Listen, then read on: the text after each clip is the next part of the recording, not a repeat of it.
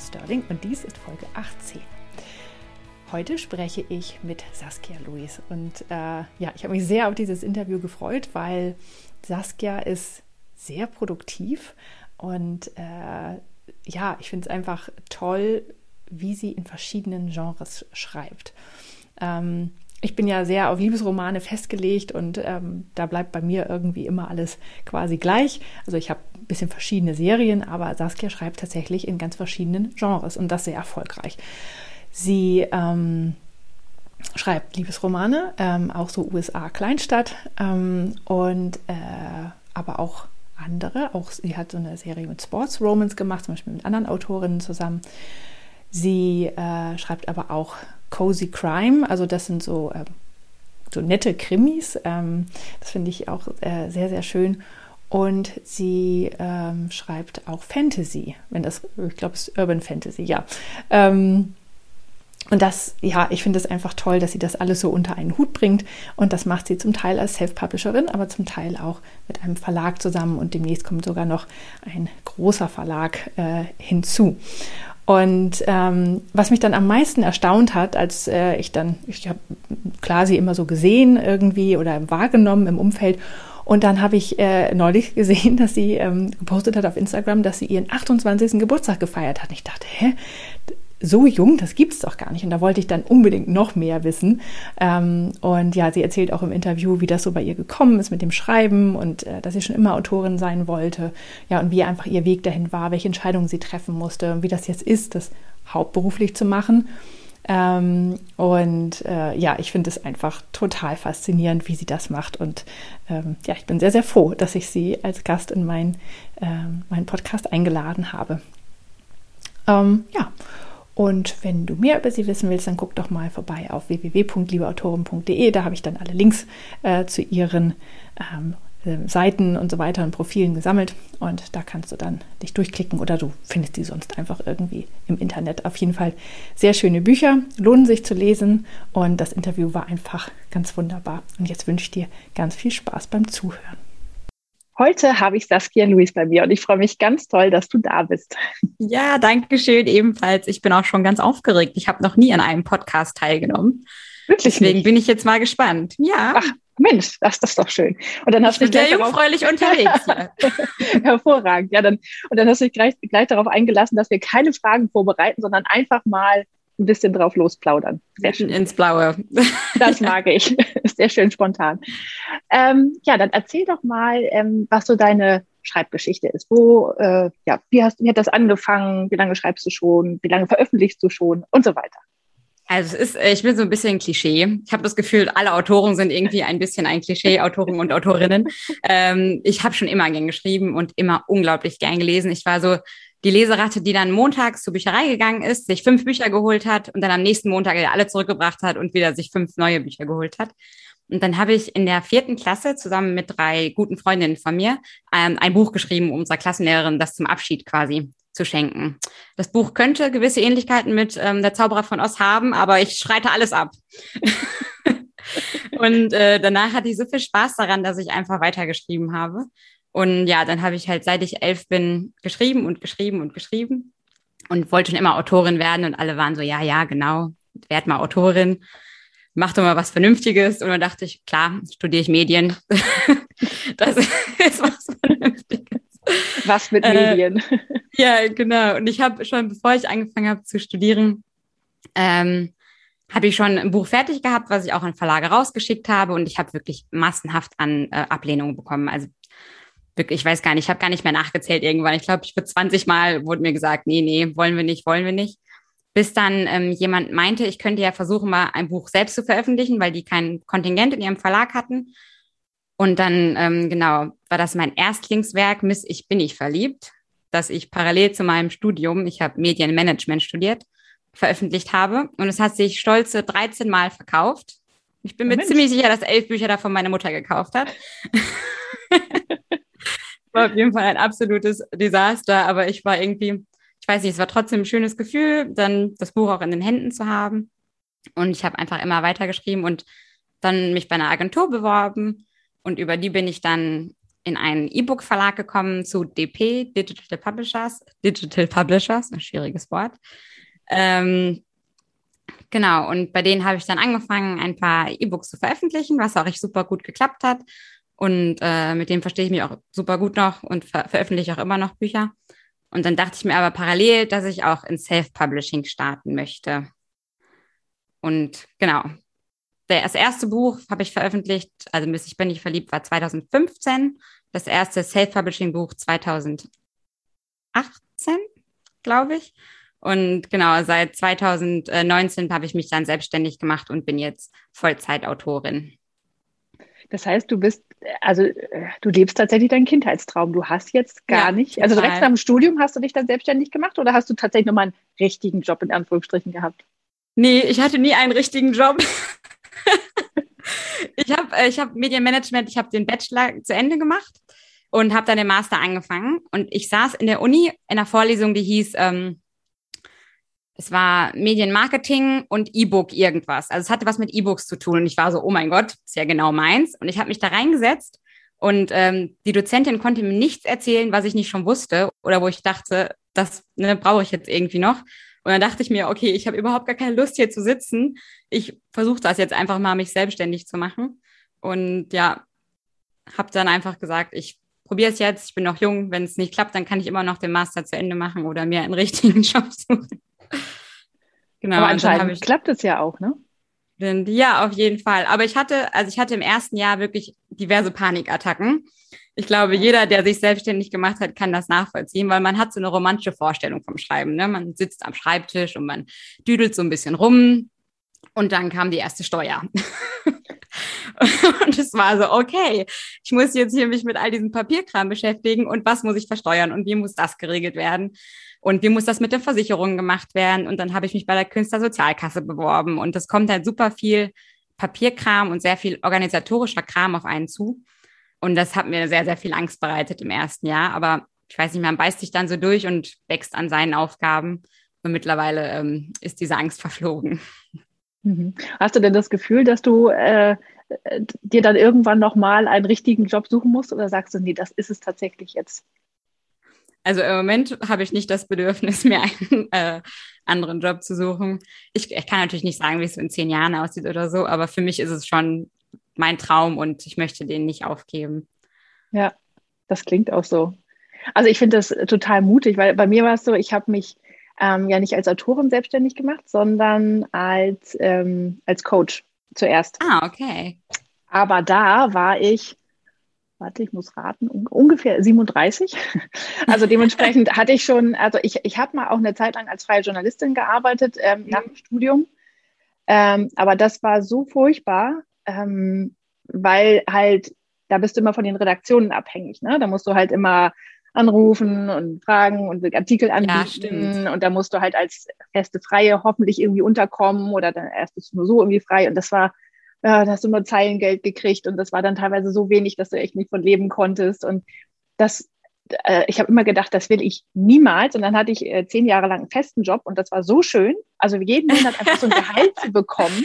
Kann ich gut, äh, kann ich mir ja, gut vorstellen. Und das war einfach so, ich habe mich immer gefühlt wie Krösus irgendwie, weil ich immer so viel gekriegt mhm. habe, wie ich manchmal sonst in, in einem halben Jahr nicht verdient habe, jeden Monat. Und das war, ähm, und dann habe ich mich mit 37 selbstständig gemacht und das war immer noch echt, ähm, wie soll man sagen, also aufregend ist nicht das richtige Wort. Das war so, oh Gott, was mache ich hier eigentlich? Ja, kriege ich das hin? Ähm, Habe ich alles im Blick, die Steuer und so, das, wo dann so die Sachen das kommen. Stimmt. Wie mache ich das jetzt? Bin ich jetzt Kleinunternehmer oder wie muss ich das abrechnen?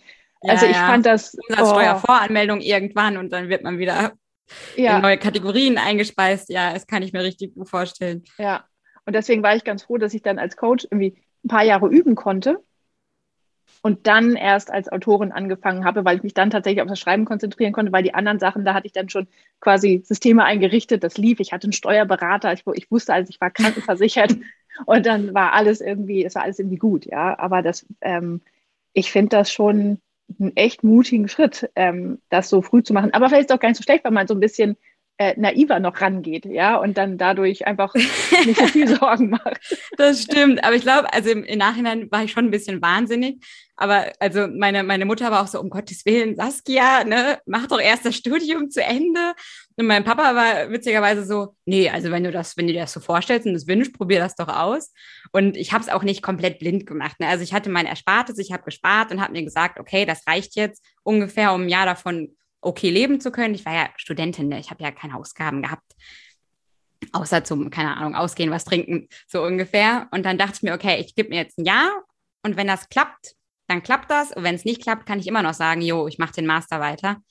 Aber es hat ähm, irgendwie für mich gar keinen Sinn mehr gehabt, in dieser Vorlesung zu sitzen, weil mich das alles, es hat mich alles so unruhig gemacht, weil ich die ganze Zeit nur dachte, ach, eigentlich könntest du gerade die Zeit nutzen, um zu schreiben, eigentlich könntest du das nutzen, um das zu machen. Dass ich irgendwann, ich weiß auch nicht, es hat mich zu sehr frustriert, es nicht zu probieren. Und dann dachte ich mir, komm, ich äh, gucke jetzt einfach mal, wie es klappt. Und dann hat es geklappt und ich habe im ersten Jahr auch wirklich nicht viel verdient, ne? Und das war mir aber auch nicht wichtig. Also es war dann irgendwie so dieses typische, ich will halt den Traum leben und wollte meine Leidenschaft da reinstecken. Und dann war mir das auch egal, ne? Und dann irgendwann stabilisiert sich das dann und genau, und dann geht es halt auch besser. Mhm. Wann ähm, oder wie viele Bücher hattest du schon veröffentlicht, als du dich dann entschieden hast, dich da nicht mehr in die Masterstudium zu setzen? Das ist eine gute Frage das werden schon so vier, fünf gewesen sein. Mhm. Also es war, ich hatte, ich hatte schon eine Leserschaft. Ne? Es war jetzt nicht so, dass ich gesagt habe, okay, niemand kennt mich, niemand will meine Bücher lesen, ich gucke mal, was passiert. Also ich habe schon gesehen, es könnte in die richtige Richtung gehen. Ja. Genau, vielleicht waren es sogar mehr. Ich weiß es nicht. Warst du da schon als Self-Publisherin unterwegs oder ähm, nee, noch über den Verlag? War ich noch nicht. Ich war über den Verlag und habe ein bisschen auf Self-Publishing Horse gesetzt und dachte mir, okay, ich, ne, weil man ja schon direkteren Draht dann einfach dazu hat, welche Zahlen man hat, weil ähm, über den Verlag, da werde ich ja auch nur halbjährlich bezahlt, ne? Oder ganzjährlich bei anderen Verlagen. Da kann man ja gar nicht so genau vorhersehen. Und jetzt bei ähm, über Self-Publishing kriegt man ja monatlich Geld. Das kann man viel mehr, also viel besser sich aufteilen dann und gucken. Ja, beziehungsweise man kann auch immer reingucken, ob ja, genau. gerade so läuft. Das Exakt, ist halt nicht so eine genau. Blackbox, ja, das stimmt schon. Ähm, hast du denn für dich da, äh, also weil ich sehe ja auch, äh, ne, ich habe ja natürlich auch ein bisschen geguckt bei dir, du veröffentlichst ja schon relativ viel. Ähm, ja, das stimmt. Auch schnell hintereinander. Also jetzt zum Beispiel das Interview, wir waren dann auch so ein bisschen so, nee, da habe ich eine Veröffentlichung und dann äh, habe ich zwei, drei Wochen später angefragt, ich habe dann wieder eine Veröffentlichung, aber danach dachte ich, oh, okay, das ist spannend. Also das ist tatsächlich, ähm, ich dachte schon immer, ich veröffentliche schnell, aber du bist da also wirklich sehr zügig unterwegs. Ähm, Hast du dir dann so einen, so einen Plan gemacht, dass du gesagt hast, okay, ich muss, sollte so und so viel veröffentlichen, damit das auch was wird? Oder wo kommt das her? Ja, ich habe witzigerweise gerade einen Plan an meiner Wand hängen. Du kannst es hier nicht sehen, aber der geht über 2021 bis 2023. Wow. Wo ich plane, wie ich wann was schreibe. Ich habe dann, ich mag das ganz gern, wenn ich keinen Druck habe. Ich bin überhaupt keiner dieser Autoren, Autorinnen, die, ähm, ja, ich sag mal, wenn sie genug Druck bekommt, dann erst so richtig aufgeht in dem Job. Ich kriege dann eher Panik und äh, fabriziere nur Blödsinn. Ähm, deswegen habe ich mir schon eigentlich immer so fürs nächste Jahr zumindest gesagt, okay, das will ich veröffentlichen und ich setze mir meistens so eine vier und bis fünf Bücher pro Jahr Grenze. Manchmal sind es mehr. Ich glaube, weniger als vier hatte ich jetzt noch nicht. Aber weil ich auch immer schon vorbereite, also ich habe schon ein paar Bücher dann immer in meiner Schublade, damit ich das regelmäßig machen kann. Ähm, Genau, also ich plane das schon witzigerweise durch. Ich glaube, meine Mama meinte mal zu mir, dass sie hoch äh, begeistert wäre, wie strukturiert ich beim Schreiben wäre, wo ich es doch sonst in meinem Leben gar nicht bin. Aber irgendwo, irgendwo muss ich ja ordentlich sein und wenn dann beim Schreiben.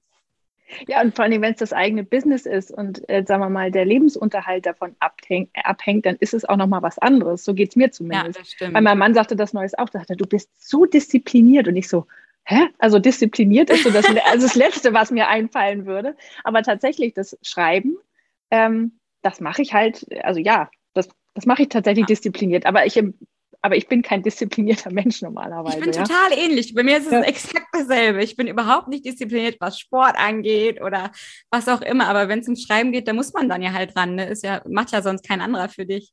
Ja, genau. Das, also das kann man nicht outsourcen. Nee. Also könnte man schon, aber das will man ja auch gar nicht. Ja, und ähm, das heißt, wenn du jetzt sagst, du hast schon ein paar Bücher in der Schublade, ne? Ähm, oder wie, mhm. wie, wie lange vorher hast du die denn schon fertig, bevor die veröffentlicht werden? Ähm, meistens so sechs bis nee, meistens eher höchstens sechs Monate. Äh, in manchen besonderen Fällen dann länger, aber dann sind das Bücher, die irgendwie schwierig zu vermarkten sind, wo ich weiß, okay, das ist jetzt kein so locker leichter Liebesroman, da brauche ich länger auch für Lektorat und Vorbereitung und dann auch mal länger, aber meistens, ich sag mal, zwischen zwei und sechs Monaten. So im okay. Sinne, was eigentlich untypisch ist für Self-Publisher, fällt mir gerade auf. Ne? Die meisten sind ja, ja so, ich schreibe es fertig und haus raus. Ja. ja, ich weiß auch nicht, warum ich da anders ticke. Ich weiß auch nicht, ich habe das gerne als Planung und ich lasse Bücher dann auch gerne mal sacken. Ich kann gar nicht, wenn ich jetzt heute das Buch zu Ende schreibe, kann ich jetzt gar nicht übermorgen das korrigieren und dann am nächsten Tag an die Testleser geben. Ich brauche da immer so ein paar Wochen zwischen einfach, ja. um das Buch atmen zu lassen. Es ist wie ein guter Wein. Äh. ja. muss da mal warten, ob da noch was kommt. Ach, das ist ja, ja, das finde ich faszinierend, weil also ich mache es tatsächlich, ich, ich schreibe es immer kurz auf knapp und dann schicke ich es halt auch mhm. gleich raus, weil ich auch keine Lust hatte, habe das dann liegen zu lassen.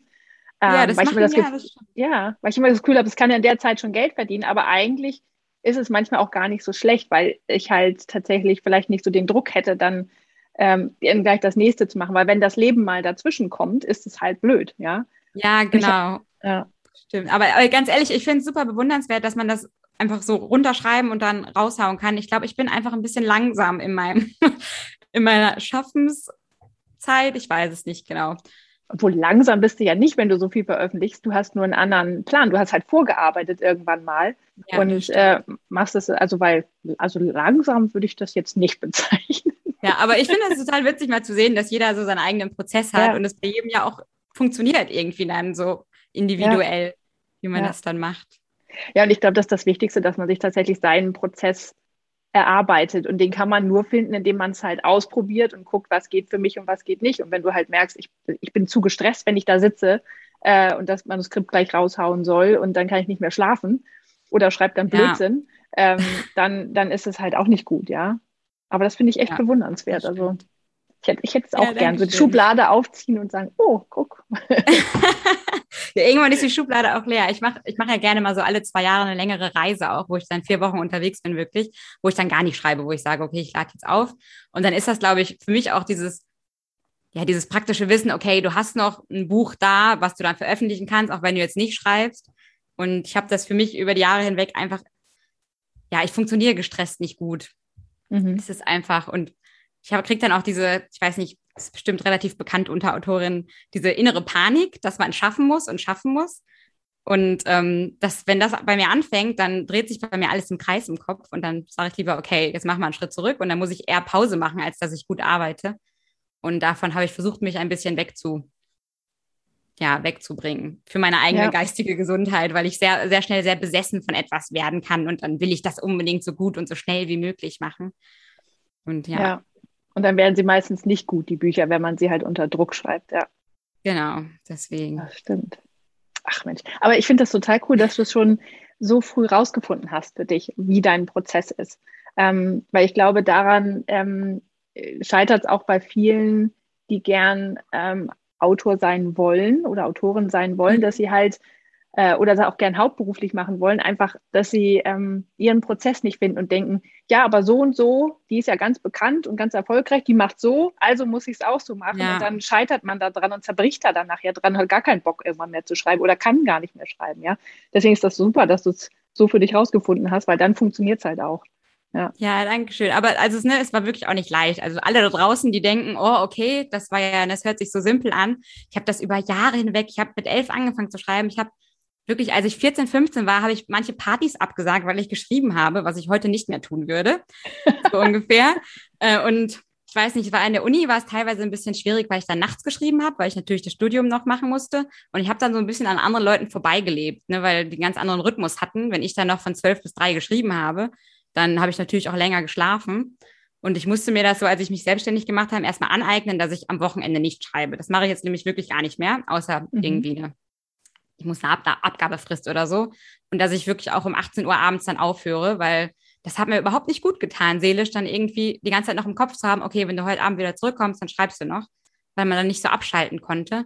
Deswegen musste ich mir immer wieder neue Grenzen setzen, damit ich nicht, ja, in den Burnout, sage, sage ich ja. mal, schlittere, weil das halt super schnell passiert bei Selbstständigen, wenn man weiß, dass man immer arbeiten könnte und eigentlich auch die Motivation hätte, noch weiterzumachen. Und das habe ich, es war ein langwieriger Prozess jetzt über die letzten fünf Jahre bestimmt. Ja. Deswegen, Aber, jeder hat, denkt anders, jeder funktioniert anders, deswegen will ich gar kein Beispiel sein, sondern sage einfach lieber allen, guck lieber, was dir am besten passt und wie du damit klarkommst. Ja, das stimmt. Ja, ich habe ähm, ich habe ja eben schon gesagt, dass ich früher Coach war. Ähm, wie gesagt, ich habe natürlich auch eine Coaching-Ausbildung.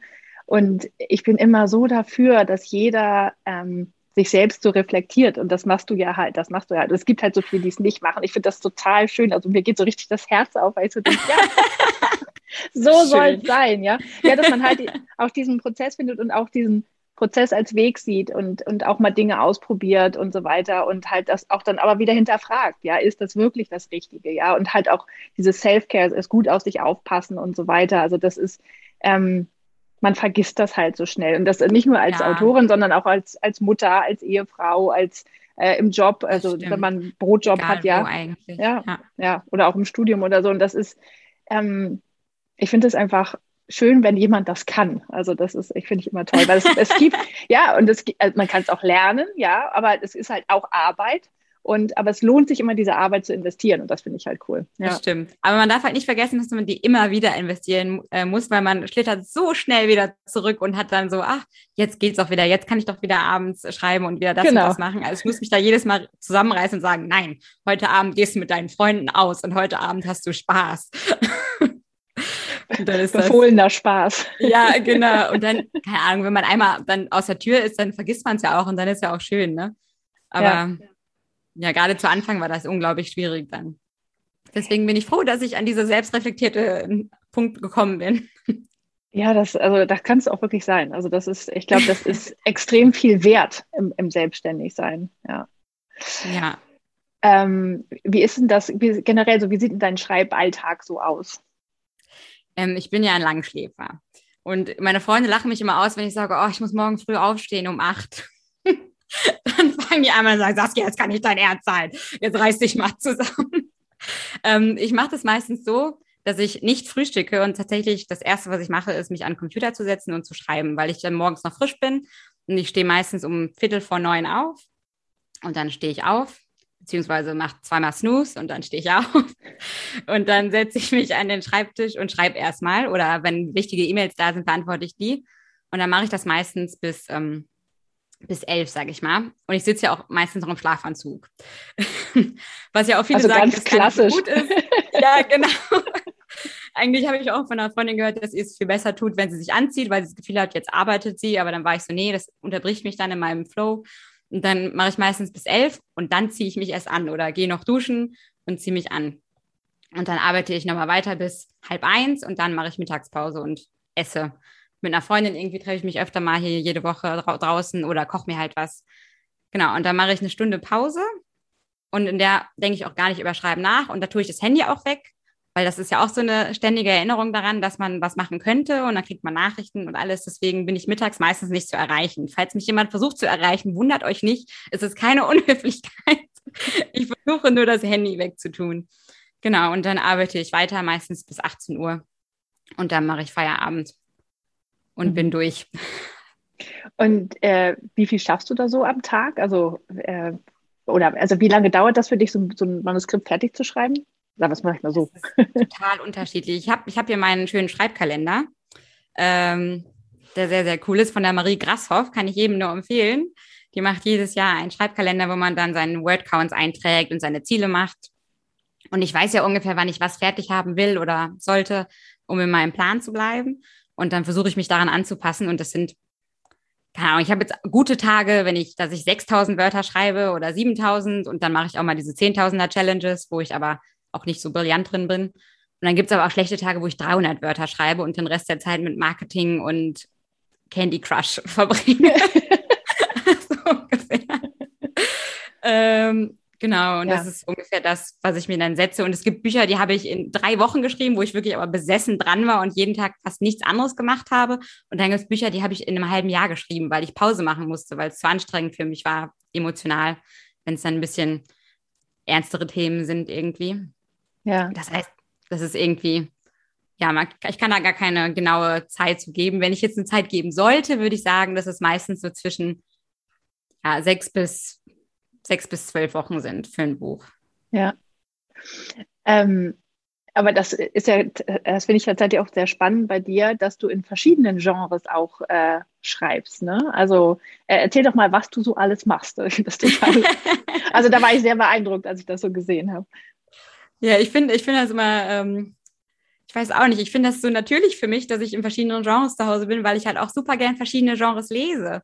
Ich kann halt überhaupt nicht jetzt Monate nur Liebesromane lesen, dann explodiert mein Kopf irgendwie. Und dann muss ich auch mal ein, ein Krimi haben oder eine High-Fantasy-Story. Und deswegen schreibe ich ähm, Cozy Crime. Das sind so lustige Krimis einfach, also eher so Detektivgeschichten mit einer Liebesgeschichte auch drin und Fantasy. Ähm, ja, dann mache ich Urban und High Fantasy, je nachdem, wie mir gerade der Sinn steht. Und dann halt Liebesromane. Und Liebesromane sind schon meine größere Leidenschaft, würde ich sagen. Aber ich habe das super gern einfach, wenn ich jetzt zwei Eden Bay-Romane geschrieben habe, sag ich mal, also genau, ich habe ja eine Verliebte in Eden Bay-Reihe. Das ist eine romantische Love Story in einer Kleinstadt in Maine. Ähm, wenn ich zwei Bücher davon geschrieben habe, dann bin ich auch erstmal ausgelaugt im Kopf und denke mir, oh, jetzt brauche ich ein bisschen blutrünstigen Kampf und dann muss ich erstmal eine Fantasy-Idee entwickeln oder zumindest jemanden umbringen bei Luisa Manu. Das ist auch schön. Da muss ich jemanden umbringen. Ja, das ja. Das ist nicht dieses Verlangen zwischendurch mal fiktiv ein paar Leute um die Ecke zu bringen. Nö. Nö. Ja, das kann mich jetzt nur ja schlecht noch. dastehen lassen. ja.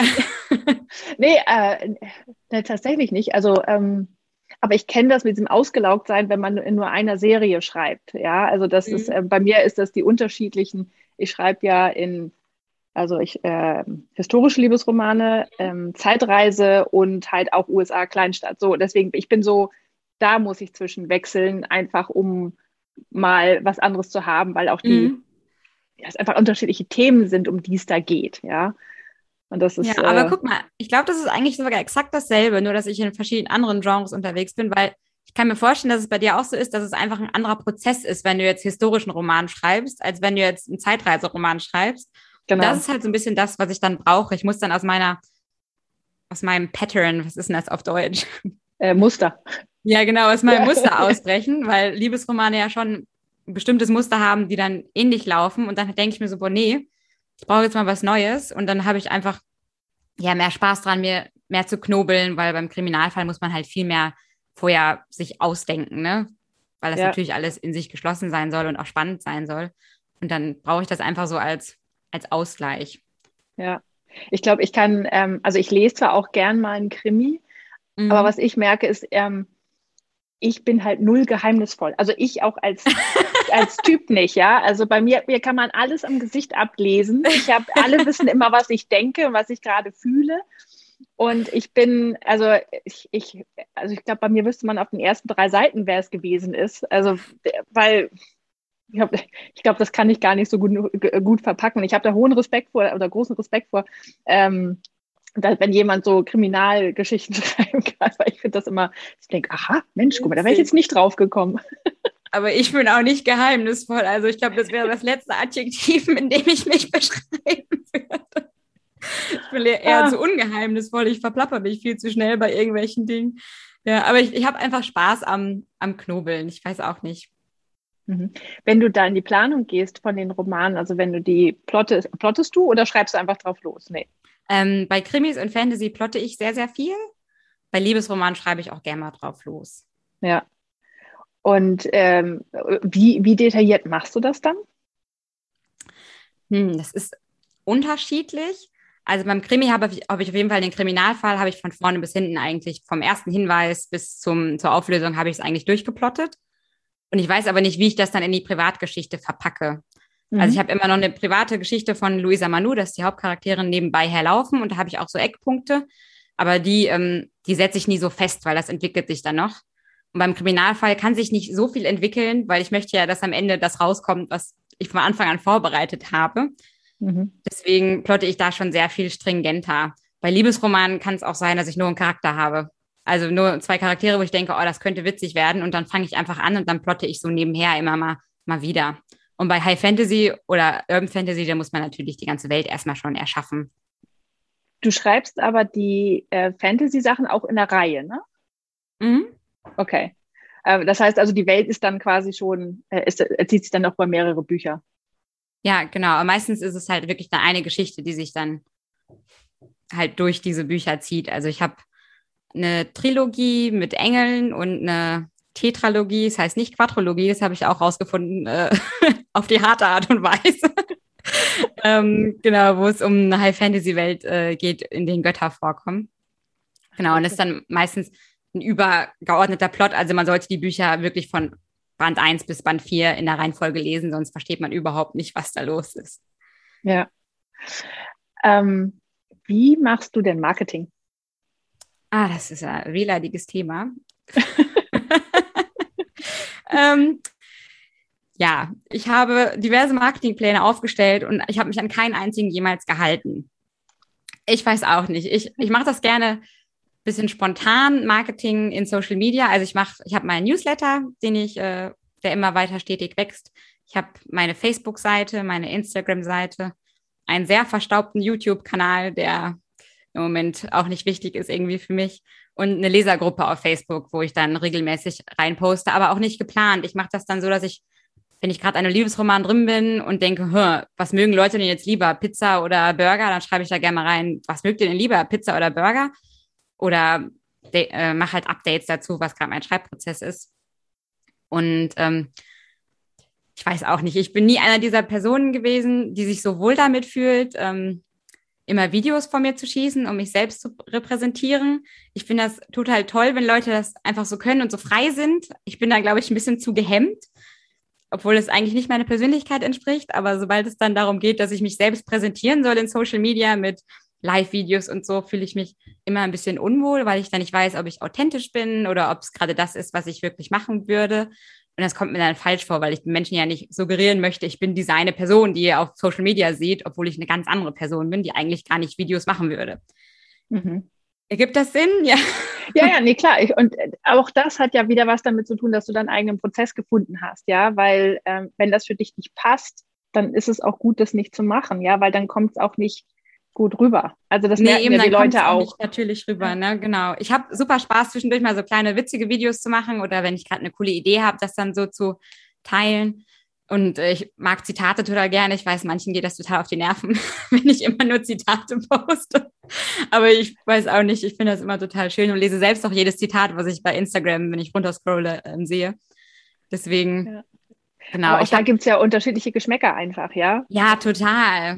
Genau. Und dann dachte ich mir, bevor ich mir jetzt denke, was Leute unbedingt lesen wollen, mache ich einfach das, was ich gern lesen würde. Ja. Und schreibe es dann. Deswegen, ich glaube, ich bin eine sehr chaotische Marketing-Fachfrau, dementsprechend auch nicht unbedingt Fachfrau. Aber ähm, ja, mein, meine Devise ist immer, dass äh, das beste Marketing das nächste Buch ist. Und ähm, so. dann konzentriere ich mich lieber darauf, weiter zu schreiben, als dann, ja, ich weiß auch nicht, und also für mich nicht authentischen Kram auf Instagram zu posten, auch wenn ich den sehr, sehr gerne bei anderen sehe. Es ist dann wieder so zweischneidiges Schwert, aber ja. ja. Aber es kostet ja halt auch immer Zeit. Also das ist immer, ähm, ich habe mal irgendwo, ähm, war denn das, bei irgendeinem Schreibdings in den USA, äh, die haben mal ge gesagt, es gibt den Wibbo-Test. Hast du schon mal gehört? Also, would, nee. ja, also äh, Wibbo steht für Would I be better off writing? Ähm, so, und das, geil, das ja. Muss, ja, und musst dich immer, immer fragen, wenn du halt was machst, also poste ich jetzt auf Instagram und mache dieses Video und dann braucht es eine halbe Stunde, mhm. bis ich das alles fertig habe und mit Hashtags und bla, bla, bla, oder schreibe ich in der Zeit lieber? Und dann meistens entscheide ich mich für Schreiben. Ja, das finde ich, ich super, ja. ja. Dann ja. habe ich jetzt eine wissenschaftliche Ausrede dafür, dass ich äh, kein Marketing mache, sondern schreibe. Vielen Dank, das merke ich mir direkt. Ich muss mir das gleich mal aufschreiben. Ja, weil das ist wirklich dieses, ähm, das, äh, der, gerade das nächste Buch in einer Serie verkauft ja auch die Bücher mhm. davor nochmal. Ja, und eben. Ähm, deswegen, also ich finde das auch immer das Beste. Und es macht auch mehr Spaß. Also mir macht zumindest ja. mehr Spaß, das zu schreiben, ja. Wie viele Bücher hast du eigentlich schon? Veröffentlicht? Ja. Ich glaube, es sind mittlerweile 28. Es ist schon, ja, ich habe mein Ziel war es immer dieses Jahr über über mein Alter hinauszukommen. Ich bin jetzt äh, vor ein paar Wochen bin ich 28 geworden. Das heißt, ähm, hast du gute Chance. Da kommt noch das 29. Buch, genau. Ja, es sind ja. wirklich schon viele, aber ich schreibe auch echt schon lange und ich würde sagen, ab ab dem 17. Lebensjahr waren die Bücher zu was gebrauchen, auch wenn ich mein Erstlingswerk niemandem mehr freiwillig empfehlen würde. Aber es geht ja bestimmt auch vielen anderen Autorinnen so. Ähm, ja, deswegen habe ich, ich weiß auch nicht, ich habe war immer sehr fleißig und besessen ist immer das richtige Wort. Ich weiß, ich benutze es oft, aber ich bin dann wirklich besessen vom Job gewesen. Ja, aber wenn du es halt auch hauptberuflich jetzt machst, ähm, dann ist das ja so, ich meine, ist das eine gute Anzahl. Also das wäre dann eher schlimm, wenn du nur drei Bücher draußen hättest, ja. Nee, also das dann, stimmt, ja. Ähm, also das ist ja, das braucht ja auch diese Bandbreite. Also ich finde das, das stimmt. das und es macht mir auch legitim. Spaß, ne? Ja. Also es ist einfach so, ich habe immer noch total Bock dran. Und Ja. das ist so das Schöne daran, dass mir das, und da ich ja mein System habe, das mich dann vom Stress befreit, ist es auch so, dass ich sage, okay, ich kann jetzt einfach weiter Bock dran haben und ja, weiß auch nicht, ich brauche mich da Ja. nicht zu stressen. Das finde ich auch immer äh, nett, wenn das, ähm, das Schreiben immer noch das Schönste ist am Autorendasein. Weil es gibt ja auch welche, denen macht es halt keinen Spaß mehr und die finden es immer schön. Also ich meine, ich finde es auch schön geschrieben zu haben, Das finde ich auch immer sehr, sehr schön. wenn ich für den Tag fertig bin. Aber wenn ich so richtig drin bin, das ist ja wie ein Kopfkino, das ich mir selber gestalte. Und das ist, ähm, es ist ja wie Entertainment für mich selbst. Und das, äh, da, dafür mache ich es ja. Und äh, also so, also tatsächlich manchmal das, was ich so an Serien gucke oder so, das, das ist gar nicht so schön wie das, was ich bei mir im Kopf äh, Ja, selbst stimmt. kreiere. Deswegen ich finde das immer gut. Ja. Äh, Aber ist macht dir- besessen. Macht dir, würdest du sagen, das Schreiben grundsätzlich immer Spaß oder hast du auch so Momente, wo du denkst, boah, ist ja richtig furchtbar hier? Äh, die gibt es auch. ja, also die gibt es äh, definitiv. Ähm, ich habe, ähm, also ich merke, dass ich tatsächlich Phasen habe, in denen ich ähm, extrem gut schreibe. Ähm, also Mhm. wo, wo das die Ideen einfach fließen und also dann passen aber auch die Lebensumstände meistens drumherum. Also dann sind die Kinder in der Schule Ja, zum stimmt, Beispiel oder so. Ähm, und das Wetter ist gut oder so. Ähm, ich bin ja, dadurch, dass ich rote Haare habe, bin ich äh, jetzt bin ich bin nicht so sehr, sehr Sonnenfreak. Also wenn die Sonne scheint, bin ich eher drinnen. Ähm, und äh, ja, also da, da, das läuft dann ganz gut. Und es gibt halt manchmal Zeiten, wo ich merke, da ist es halt schon Mhm. besser, auch mal Marketing zu machen oder einfach nur zu redigieren oder Sachen abzuarbeiten, wo ich halt nicht kreativ sein kann. So gut. Ja, Und äh, ich so ich zwinge mich dann zwar trotzdem zum Schreiben, aber dann wird es schon, also ich habe immer so meinen Word-Count, also äh, meine Wortzahl, die ich pro Tag irgendwie schaffen will, und das schaffe ich dann oft nicht an solchen Tagen. Und an, an, an Ja. anderen Tagen schieße ich halt drüber und dann ist das auch okay. Ja, also ähm, ja, nee, also es macht schon Spaß, aber nicht immer. Und das ist ja, aber es ist, glaube ich, in jedem Beruf so. Ja, Auf jeden Fall. Ich glaube, das Ja. ist halt auch ein Hoax, dass äh, man immer Spaß am Job hat. Ich finde das manchmal ein bisschen trügerisch bei Instagram, weil man immer nur die positiven Dinge Mhm. mitbekommt von allen. Und man schreibt ja nicht bei Instagram, okay, das, obwohl das machen schon einige, was ich auch immer cool finde. Das freut mich immer richtig, wenn Leute so Ja. ehrlich sind und sagen, Leute, es geht gar nichts gerade, weil das einfach die Wahrheit ist. Ne? Es ist auch, ich habe auch nicht jeden Tag Bock zu schreiben und manchmal sitze ich ja auch und schreibe drei Wörter und dann lösche ich die wieder und sage für den Tag, okay, es reicht jetzt, ich kann überhaupt nichts heute. ja, Und ich, ich würde da gerne jeden Menschen desillusionieren, so der anfängt zu schreiben, dass es immer die große Leidenschaft ist. Und man muss halt auch schreiben, wenn man keine Lust hat, so ein bisschen. ja. Aber deswegen ist auch nicht. Ja, also man kann nicht immer nur darauf warten, dass die Muse einen küsst. Also es ist zwar Ja, schön, wenn auf sie einen häufig Fall. küsst, aber es ist, ähm, das funktioniert halt nicht. Und die kommt halt auch, ähm, es gibt ja so, glaube ich, so, ein- so ein TED-Talk von ähm, Elizabeth Gilbert, äh, die halt ja auch gesagt hat, also für sie ist es dieses, ähm, ich setze mich hin. Also mein Job ist es, sich hinzusetzen. Wenn die Muse kommt, dann kommt sie, dann habe ich Glück gehabt, aber es ist mal, also ich muss da trotzdem sonst durch, ja. Und Ja, so ist es halt, ja. Du kannst nicht darauf warten, dass, äh, dass die Muse kommt, weil dann, wirklich nicht. Das hat sie gut gesagt. dann schafft man nichts. Ja. Aber Ja. ich weiß auch nicht, ich bin immer so ein bisschen ähm, wehleidig, sag ich mal manchmal, weil früher, als ich dann noch nicht wirklich beruflich geschrieben habe, dann hatte man noch immer super oft dieses Writers High, nenne ich Mhm. das, wenn man so komplett drin war und die ganze Welt vergessen hat wirklich. Und Ja. ich finde, je professioneller man das angeht, desto seltener sind diese Momente. Ich glaube, Mhm. das letzte Mal hatte ich das im März, dass ich wirklich dann zwei Wochen lang komplett wirklich drin war und das Buch geatmet habe quasi. Und das vermisse ich dann so ein bisschen von meiner alten Zeit, dass man halt ne, noch so aufgeregt war und so unter Strom stand immer. Ja, Und das ist mittlerweile hat sich das so ein bisschen reguliert. Ne? Ändert nichts daran, dass ich super gerne schreibe und Spaß habe, aber Ich glaube, das kann man tatsächlich fast mit so einer, ähm, mit einer Beziehung vergleichen. Ja, am Anfang bist du ja auch total verliebt und denkst nur an den und, und irgendwann ist es halt so, ähm, du liebst den anderen zwar immer noch und du bist auch gern mit ihm zusammen, aber so dieses völlige geflasht sein und nur noch an den denken und so. Ja, das stimmt. Ist halt dann auch zum Glück nicht mehr da, weil ich meine, das war ein schönes Gefühl, aber wenn es immer so weitergehen würde, wird man ja gar nichts mehr hinkriegen im Leben. Und äh, deswegen, ähm, also so, so geht es mir aber auch. Also ich vermisse das auch manchmal, dieses, ähm, ja, dieses völlig Aufgehen in so einer Geschichte, sondern man, man, also ich denke jetzt halt auch manchmal beim Schreiben schon darüber nach, okay, passt das zu dem, was ich vorher geschrieben habe? Ja. Ähm, also da muss ich auch manchmal nachgucken in den Büchern der Serie, die vorher schon erschienen sind. Hatte der jetzt blaue Augen oder nicht? Oder ist, ist der Vater Dann, schon gestorben oder nicht? so, ja. Ähm, das ist immer so ein bisschen so ein Thema. Ähm, aber äh, ja, ich bin nicht mehr so, also auch so über Tage und Wochen lang so drin, ja. Mhm. Ja, ja, ist bei mir auch. Es legt gut. sich so ein bisschen super selten ja. dann noch. Aber, Aber wenn es dann soweit ist, ist es schön, ne? Aber genau. Hat man auch noch romantische Momente mit seiner ja. genau. ähm, wo soll es denn bei dir noch hingehen? Also was möchtest du noch erreichen? Ähm, ich äh, bin wahnsinnig. Wie, wie gesagt, ich sage immer, uh, go big or go home aber ich bin, ich bin sehr flexibel in meinen Träumen, sag ich mal. Ich habe große Träume. Ich würde äh, unglaublich gerne noch in einen Publikumsverlag. Ich bin ja jetzt auch ähm, bei einer neuen Agentur und bin jetzt habe jetzt bei Überreuter ein Fantasy Verlag, äh, ein Fantasy Buch, das nächstes Jahr erscheint. Und da freue ich mich unglaublich drauf. Ähm, und ich würde am liebsten, ich will die Netflix-Verfilmung, ich will internationale Bekanntheit, ich möchte alles.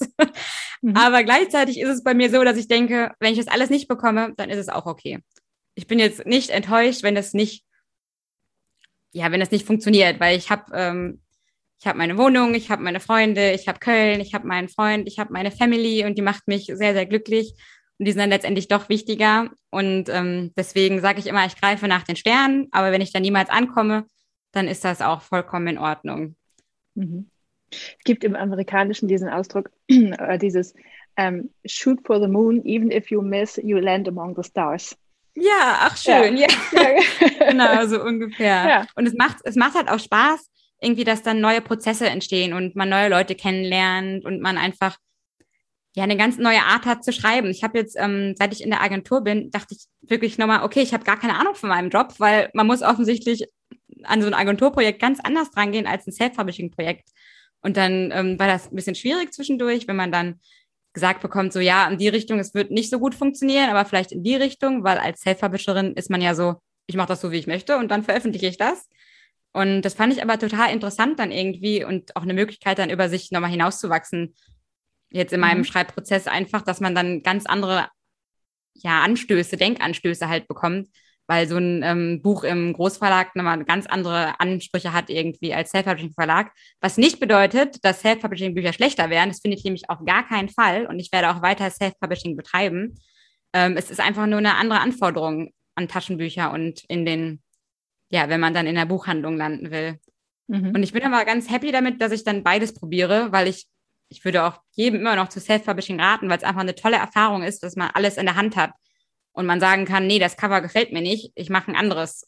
Oder der, dass man wirklich weiß am Ende, das ist alles ich. Ich habe das von vorne bis hinten so geplant und das ist irgendwie eine total tolle Sache.